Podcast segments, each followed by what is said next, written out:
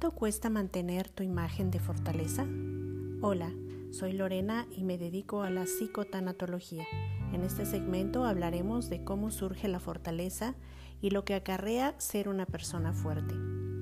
¿Has escuchado frases como eres el mejor, siempre has sido el fuerte de la familia, eres el pilar de la familia, eres el único de tus hermanos que ha hecho algo bueno y eres el que siempre ha sacado a la familia adelante?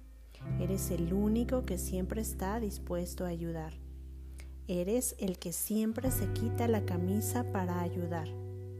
Son frases que muchos hemos escuchado desde pequeños y aún permanecen resonando en nuestros oídos.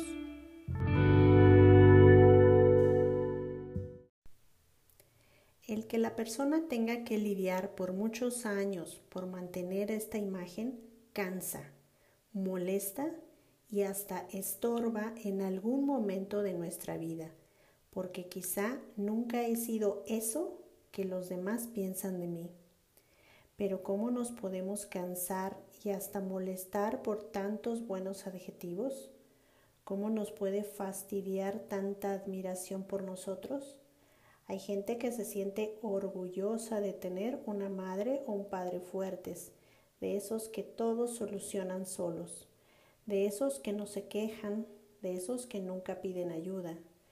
O qué orgullosos nos sentimos de ese hermano que está siempre de manera incondicional para solucionar mis problemas y aunque se endeude económicamente por mí, nunca se queja. Es más, ni me cobra lo que le debo.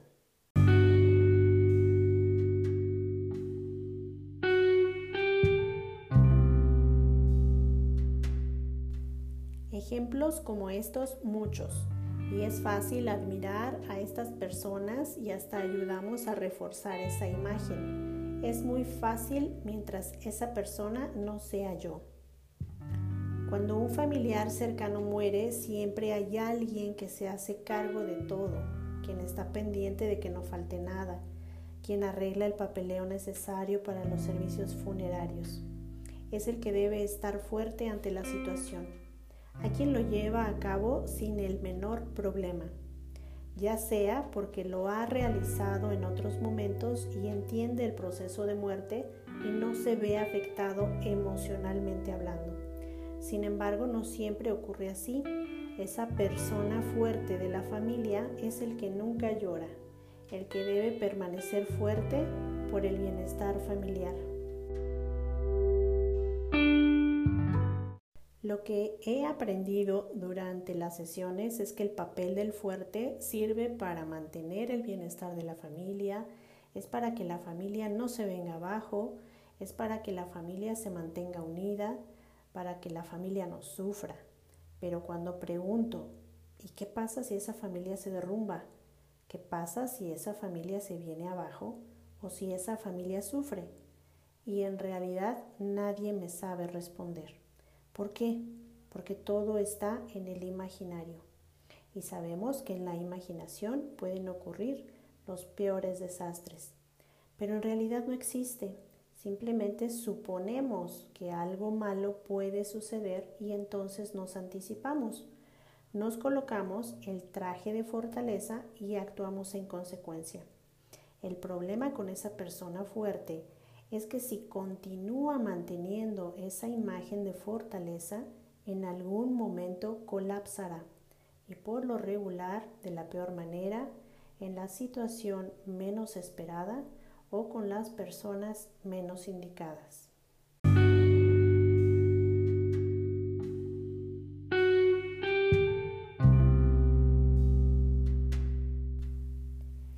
Por algún motivo, las personas siguen relacionando como signo de debilidad el llorar, el sufrir, el sentir dolor, el pedir ayuda, el decir no puedo, el decir no quiero. Cuando yo cuestiono a una persona que pasa por una crisis, ¿qué pasa si te muestras débil de vez en cuando? ¿Qué pasa si te das permiso de llorar? ¿Qué pasa si te permites sentir dolor? ¿Qué pasa si de vez en cuando pides ayuda? ¿Qué pasa si dices no quiero? y en la mayoría de los casos no saben qué contestar, porque en su mente nunca ha pasado esa posibilidad. A lo largo de la vida vamos creciendo y nos vamos casando con juicios, ideas preconcebidas y con una educación aprendida y nunca cuestionada. Nos enseñaron que el primer hijo debe ser varón. Si es mujer, le toca batallar el doble en su vida por demostrar a sus padres que puede ser igual de buena que el hijo varón que esperaban. Nos enseñaron que si el primer hijo es varón, tiene la gran labor de demostrar que es digno representante del apellido que lleva, o que deberá ser el encargado de preservar esa empresa que fundaron sus antepasados, aunque tenga que estudiar una carrera que no le gusta, aunque tenga que vivir trabajando para una empresa que no es la suya y que no decidió tener. Si me tocó ser el hermano menor, me dicen que debo ser igual o mejor que mi hermana o mi hermano mayor. Nunca cuestiono, solo obedezco. Y cuando aprendo a obedecer, callo lo que siento. Mi sentir no es válido. Es más, no es bueno. Y no es bueno porque es distinto. Y lo que debo sentir tiene que ser igual a lo que la gente espera de mí. Por eso soy fuerte, por eso no lloro, por eso nunca cuestiono, por eso digo siempre que sí, aunque quiera decir a gritos que no. Por eso me aguanto mis dolores de cabeza, por eso me sube la presión, por eso tengo insomnio, por eso tengo desórdenes alimenticios, por eso, por eso, por eso.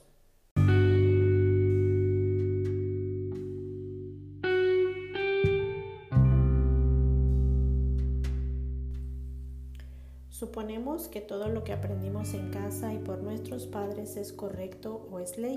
Finalmente, viene de dos seres que nunca se equivocan. Pero ¿qué creen? Que los padres también se equivocan y se equivocaron en muchas cosas al enseñarnos, pero ellos mismos no lo sabían. Cuando ellos nos enseñaron, utilizaron sus propios recursos que a su vez aprendieron de sus padres, así que también creyeron que estaban actuando de manera correcta. Aún ahora nosotros como padres también nos hemos equivocado al enseñar a nuestros hijos. Entonces, ¿cuándo va a terminarse esa cadena de enseñanzas incorrectas? Cuando yo me haga responsable de cambiarlas en mí, para mi propio beneficio y para beneficiar a las siguientes generaciones.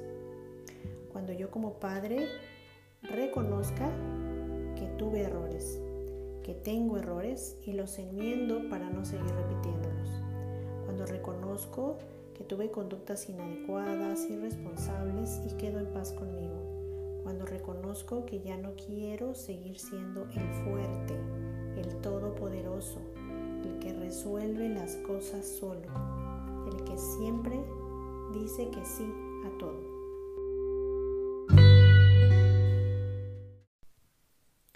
Así que ¿cuándo dejarás de quejarte y tomarás acción sobre tu vida? ¿Cuándo te darás la oportunidad de deshacerte de esos dolores de cabeza, de ese insomnio, de esa intranquilidad permanente en tu vida?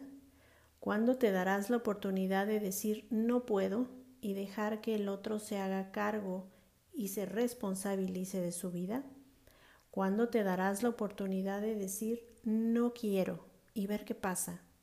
Lo que sea que suceda es necesario que lo enfrentes porque de no hacerlo la vida te volverá a poner en situaciones repetitivas donde finalmente debas dar el paso. Hoy tienes tiempo, tienes alternativas, tienes personas a tu alrededor que te pueden apoyar. Si te das la oportunidad de pedir ayuda y dejar de ser el fuerte o la fuerte. Con ello te estarás dando la oportunidad de descubrirte y reconocerte como verdaderamente eres sin tener que mantener una falsa imagen.